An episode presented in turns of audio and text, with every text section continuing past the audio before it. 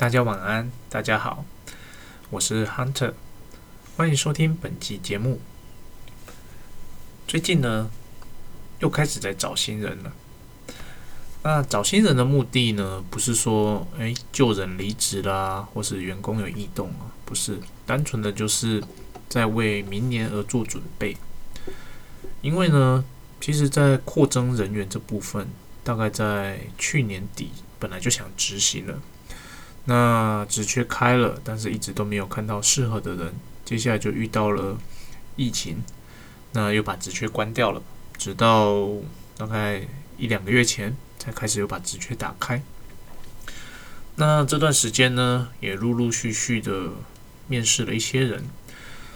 那一直都没有觉得，一直都没有找到适合合适的。那直到最近啊，有两个人，诶，就刚好在同一天，恰巧。我都先习惯先透过电话面试了，就是先用电话过滤过一些，呃，我跟你彼此间对这个职位的看法是否相同，然后也过滤掉一些，嗯，在电话中可能就表现不灵光的人，那我相信在面对面面谈的时候也也好不到哪去，所以就是我可以做个初级过滤，哎，不会花我太多的时间，那也不会花呃来应征者太多时间。就是他也不用花时间请假啊，甚至诶来我们公司填资料啊、做测验、面谈等等。我觉得先有一个电话面谈的过滤是一件好事。总之呢，呃，很幸运的我找到了诶两个不错的人。那这两个不错的人，原本我在苦恼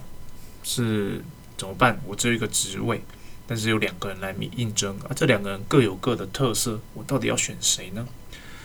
其实差不多在一个多月前也遇到同样的状况，那个时候我就想说，嗯，这可能就是一种考验，所以最后我的决定是两个都不录取，因为就是觉得 A 跟 B 相比好像没有特别的好，B 跟 A 相比也没有特别的差，那分不出优劣，那也没有一个特别突出的特质，所以当下我就决定好再等一等，那直到这一次。就是一个很明显的好的存在，那但是这次又是两个人，那很刚好的就是其中一个人，他虽然说我开的职缺是业务助理了，而且是外销的部分，但是呢，刚好一个人在电话面谈的时候，我我谈完之后发现，其实他比较适合做国内的业务，那他自己本身也有意愿做国内的业务。所以呢，就变成说，诶，两个人我都抓来做第二阶段的面谈，然后谈完之后，也就确立了一个就是要做外销的业务助理，一个要做国内的业务。哦，这也算是意外的收获了，因为来两来面试的两个人都是女生，那其实也都是刚毕业没多久。那通常呢，不太会有人在这个阶段来面试所谓的业务。尤其是我们这个产业啊，基本上是一个比较传统的产业。那老实讲，在传统产业里面，呃，我不能说没有看过女业务，但是呢，相对来讲，至少我在跑的这些年里面，啊，我没有看过，我没有看过。但我知道在其他产业有啦，比方说像中部的工具机，那或者一些机械零组件，还蛮多女生在做业务，而且做的很棒的。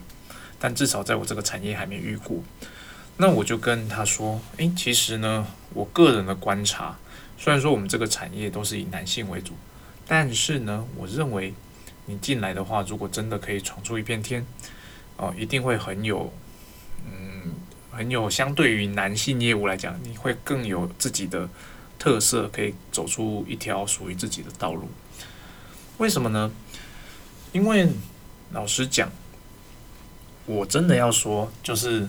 虽然说这有点所谓的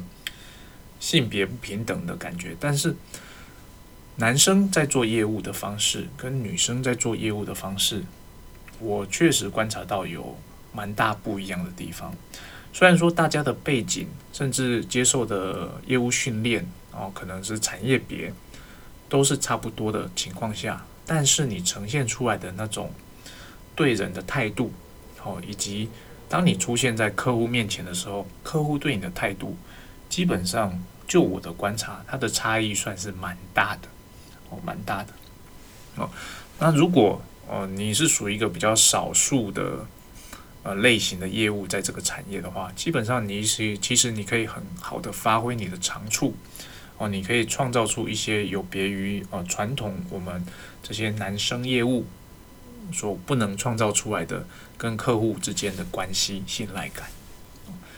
啊，这是我的一点小小的心得，但我今天要分享的不是这个啊，前以上是前言。我今天要分享的就是，不知道大家有没有对于自己的职称，呃，有一个问号，有一个问号。怎么说呢？因为老实讲，就是同样是业务助理的这个职称，基本上你在一零四你可以看到很多很多不一样的招聘的 title，哦。有些比较直白的，就直接写啊，国外业务助理啊，国内业务助理。那有一些他的工作内容明明就是业务助理的内容，但是他就是会写哎，国贸人员啊，业务管理师啊等等的，甚至有的还会写业务工程师，但是其实他做的就是一些助理的工作。后来我在想啊，基本上这就是一种所谓的行销手法啊。怎么说呢？业务助理这个词听起来跟所谓的业务管理师听起来是不是就完全的不一样？有些时候你在呃，尤其当我们在找第一份工作的时候，如果你比较在意自己的成就的话，通常啊，你会比较想拿一个叫做业务管理师的头衔，或者叫做国贸人员的头衔，相较于业务助理，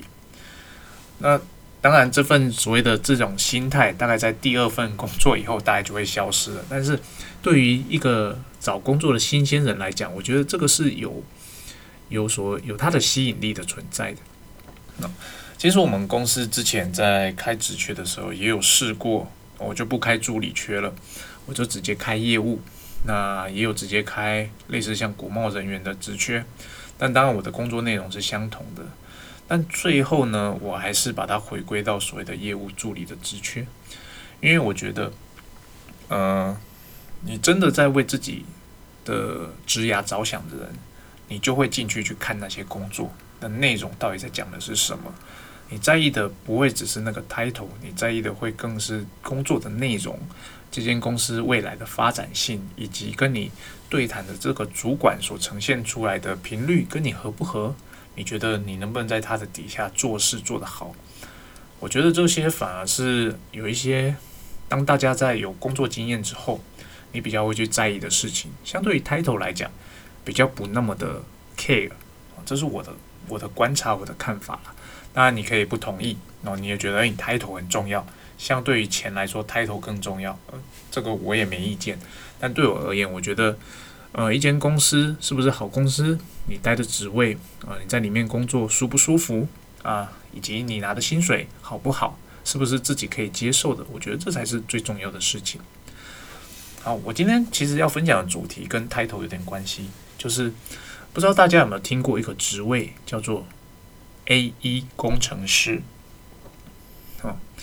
，A E 工程师啊，我相信大家都有听过，但 A E 工程师基本上。呃，它的全名叫做 application，呃，application engineer，就是应用工程师啦。其实呢，我出社会时候的第一份工作就是应用工程师。那当时呢，我真的不知道这个职位是干什么的。那那当然，我去投之前，我还是有 Google 一下这个职位到底是干嘛的。然后你就会发现，这个职位好像可以做很多事情，就它可能是 A 的工作类型。也可能是 B 的工作类型，A 跟 B 之间完全没有相关，就是你根本就不知道他这个职位在干嘛，你必须去细看说，诶，他的叙述内容在提啊提到的是什么？那我第一份工作的时候是 application engineer 嘛，其实那时候的工作它比较像是呃 PM 的性质。哦，所谓的 PM 就是介于呃客户端跟我们公司的研发端。啊，业务端跟研发端中间这个桥梁嘛，你要把产品做出来的这个人，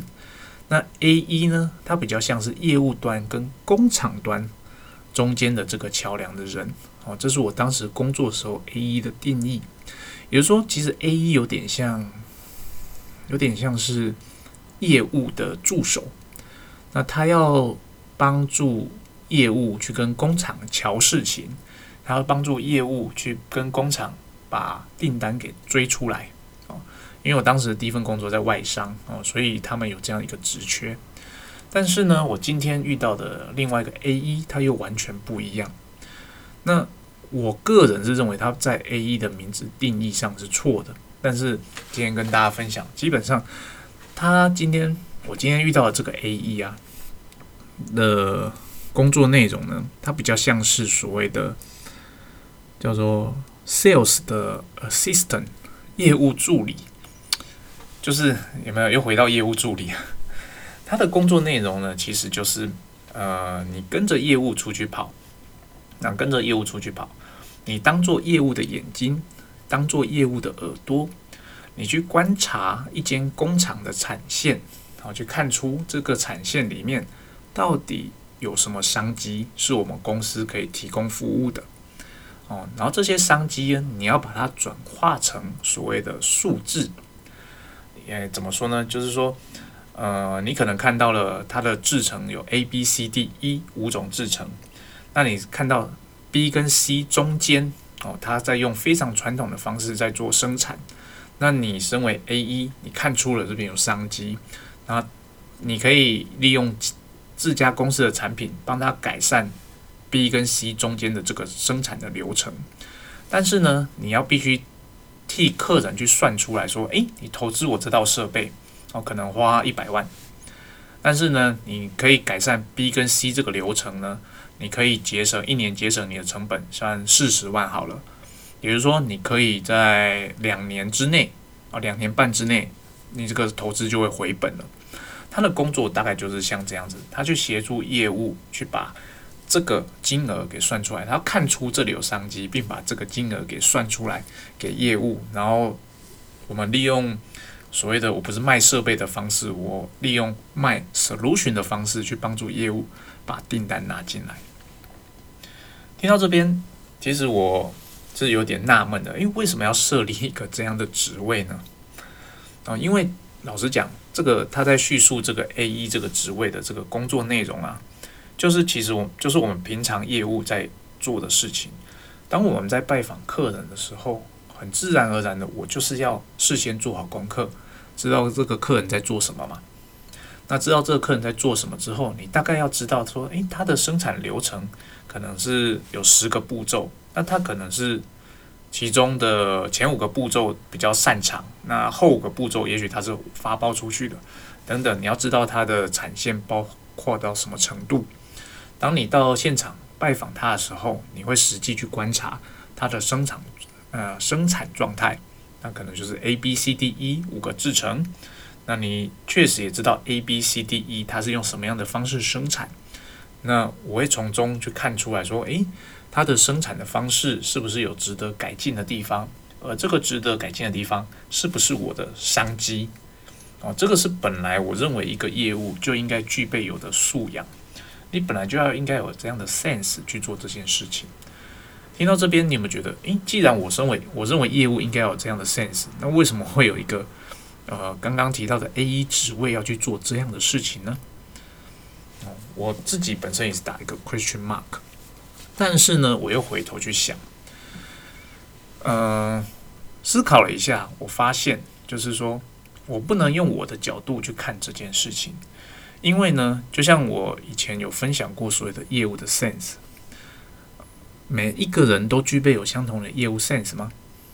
哦，其实并不然，只是我们很容易利用我们自己所所存在的视角，我们自己的框架去看事情，认为大家都应该要具备这样的能力，就是你会认为，诶，这个这么成功的 sales，他一定是具备了这样的能力，所以他才可以这么的成功。可是呢，事实不一定是这样子，哦，就是变成说。其实真的有很多人，他并不具备这样的能力。他成功，或者是说他爬到今天的位置，除了自身的努力之外，他可能还具备了很多的运气，当然也有很多的贵人的帮助。但是他不不一定具备很棒的 sense 或很棒的眼光，可以看出来这边有商机。哦，听到这边是不是觉得，诶，我的刚刚前面讲的有一点矛盾？可是其实不然。哦，虽然说我的业务生涯这差不多就十多年，可是这十多年来，我真的看过形形色色的各种业务。有的人真的就是很认真哦，去把产品研读的非常的仔细哦，可以在客户面前讲自家产品讲的头头是道啊，但是呢，就是拿不到什么订单。有些人就是不做什么功课，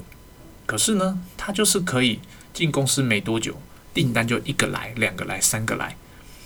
哦，那有些人呢，他介于中间，他好像诶有做功课，但有些时候又觉得他好像，嗯，也没有很了解自家的设备，可是呢，他就可以跟客户维持非常棒的关系。哦，他就可以取从客户那边取得信赖感。客户虽然说知道这个人。呃，在专业上不那么的，呃，不那么的充足，可是他还是会信任他啊，信任我们公司，哦，就是还是会给他订单。也就是说，其实呢，业务 sense 这个东西呢，不一定是一个成功的业务百分之百会具备的东西。我要这样子说，很多时候呢，一个人的成功是建立在时机、运气以及贵人身上，哦，以及你进对了公司啦。啊，如果你在一个人烂公司，你再有能力，老实讲，啊，你可能会非常的嗯闪亮，但没多久你也就会离职了。啊，所以我认为一个人的成功建立在很多的外在因素上，当然自身的努力是必要的。那突然间有着这样的想法之后，我就知道，嗯，确实这个职位的设立在某些公司或是某些人的身边是必要的，啊，是必要的。因为它可以当做一个叫什么前导雷达哦，我可能很具备有很好的跟客户沟通的特质，我可以跟客户呃混得很熟，取得他的信任，但我可能不具备有这么敏锐的眼光或这么专业的知识，看得出来说，诶，这个客人到底哪边有真正的商机，那个是潜在我还没看到的。这个时候，如果有一个人可以当做我的眼睛，当做我的耳朵。去帮我做这件事情的话，老实说，这会是一个双重双赢的部分。这个人他负责的，他就是帮我找出商机。那因为我跟客人很熟，我就可以哦把这个商机转化成真正的订单带回公司。所以呢，一旦想通这件事情之后，我就觉得，诶，这个职位其实也蛮有趣的，也蛮有趣的。可是呢，老实讲啊，在台湾的中小企业里面，我不认为一般公司会设立这样的职位啊，因为就像我说的，连我都会认为，应具备这样的 sense 是每一位业务基本的呃素养，就知道说，嗯，在规模更小一点的公司里面，它是不可能有人力，或是不可能有呃有这样的想法去设立这样的职位的，因为。这样的职位，它所带来的所谓的贡献是数字上看不到的，啊，是数字上看不到的。而且，如果你要设立这样的职位，身为长官的你，你就要非常清楚这个人所能带来的价值，基本上他是要跟业务去结合起来看的，而不是单纯的看他，他每天就是外面看看看看看，然后也没有带什么业绩回来。他可能有带资讯回来，可是他也许带回来资讯跟那个业务听不懂。哦，或者是说，诶，公司并没有很重视他，你就会觉得他是个呃冗员哦，并没有带来业绩，但其实并不是这个样子。所以，呃，这样的职位呢，我比较认为在更大一点的公司以及在外商比较容易看到。那我今天在看到这个职位，基本上也是一个外商啦，对他们公司就要设立这个新职位，去帮助他们底下的代理商哦，去找出新的商机。我当下就是觉得，嗯，有必要吗？做生意是我的事啊，你为什么来来干涉我呢？但换个角度想，基本上就是，诶，其实不是每一个人都具备这样的 sense，哦，也不是每一间他的底下的代理商都像我们公司一样，哦，会很主动积极的，或者是很会挖掘生意。那他。建立这样的制度就是有必要的啊，这就是我今天想跟大家分享的一个看到的一个新的职位的定义啦。哦，它跟我以往看到的 A 一的定义不太一样哦。但是，诶，我觉得这个职位的设立也蛮有意思的。那如果各位未来有看到这样的职位的话，其实我蛮推荐可以去更了解它，因为其实这个职位它需要的绝对不是一个，我认为这个职职位绝对不是一个普通的新人可以胜任的。它甚至你可能要当过呃一段时间的业务之后，你要对这个产业很了解，你再去做这个职位。可能才可以更得心的应手。我反而认为，你从一个不懂的呃大学新鲜人刚毕业的人，你就直接把他丢到这个职位去，基本上因为他看的东西不够多，接触到的市场不够大，他反而很难在这个市场中看出，诶，到底哪里还有商机。但如果是一个比较资深的业务，你帮他做了这样的训练之后，你再把他丢到这个职位去。他就可以从他以往的经验中去看出来，嗯，这里有商机，我以前可能没注意到。那经过这一这一串的呃 A E 的训练之后，我就知道，嗯，这边会有商机，而且我知道怎么把这个商机，呃，潜在商机的数字，把它转化成客户听得懂的数字，就是钱或者是时间，让他来对比于我的设备投资的金额做个比较。让我们在销售上会变得更容易。哦，以上就是我今天想跟大家分享的内容哦，跟职位比较有关系的。那希望大家今天听到的内容对您还是有所帮助。谢谢大家，晚安喽。